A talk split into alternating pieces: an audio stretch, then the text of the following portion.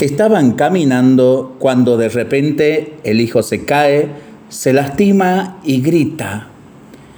Para su sorpresa oye una voz repitiendo en algún lugar de la montaña el mismo grito.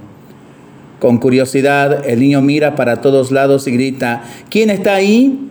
Recibe una respuesta, ¿quién está ahí? Enojado con la respuesta, el niño grita, cobarde. Y recibe de respuesta, cobarde. El niño mira a su padre y le pregunta, ¿qué sucede? El padre sonríe y le dice, hijo mío, presta atención. Y entonces el padre grita a la montaña, te admiro. Y la voz responde, te admiro. De nuevo el hombre grita, eres un campeón. Y la voz le responde, eres un campeón. El niño estaba asombrado, pero no entendía.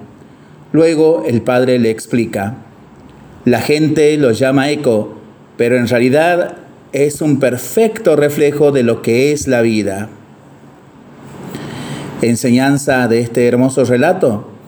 Si deseas más amor en el mundo, crea más amor a tu alrededor.